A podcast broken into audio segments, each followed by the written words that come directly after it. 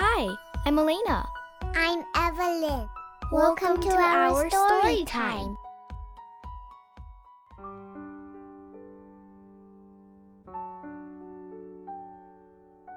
Once upon a time, there was a sweet and kind princess named Snow White.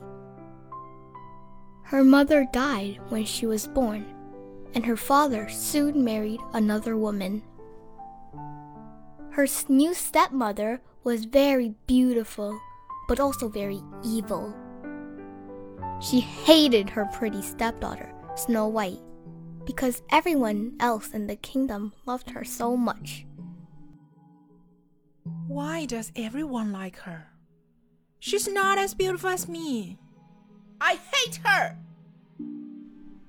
The queen believed that if she was the most beautiful person in the kingdom, then the people and the king would love her forever, more than they loved Snow White. She had a magic mirror, and every day she asked it the same question. Mirror, mirror on the wall, who's the fairest of them all? Every day, the mirror answered, Your beauty amazes me. I swear it's true. The fairest in all of the land is you. And so the queen was satisfied. But one day, the mirror's answer changed. Mirror, mirror on the wall, who is the fairest of them all? You, my queen, have beauty rare, but young Snow White is twice as fair. No! I'll ask you again. Mirror, mirror on the wall, who is the fairest of them all? But the mirror's answer did not change, and the queen was very angry.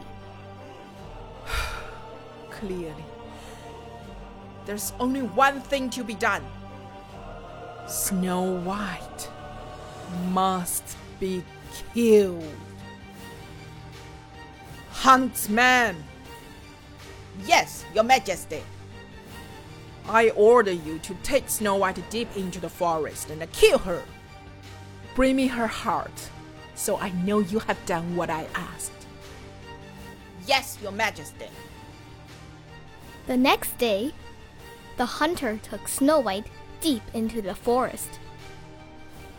When they were far from anyone who could help, he took out a knife. Snow White began to cry. Oh, please! Don't hurt me! I'm sorry, Princess, but the evil queen ordered me to kill you, and I must listen. But why? I never did anything to her. She's jealous of your beauty, Snow White. Then the hunter made a decision. He put the knife away. You must run far, far away. I'll tell the queen I killed you, and then maybe you will be safe. Oh, thank you! Thank you for letting me go.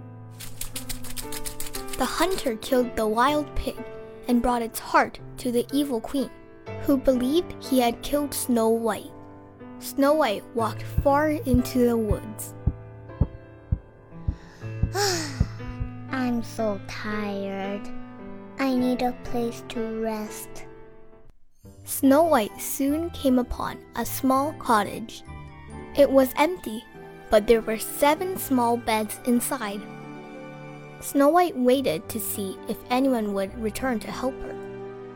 But she was so tired, she fell asleep. When she woke up, she found the seven doors surrounding her. Oh, is this your house? I'm so sorry. I came without asking. I just want to take a rest. Who are you? Where did you come from? Why are you here?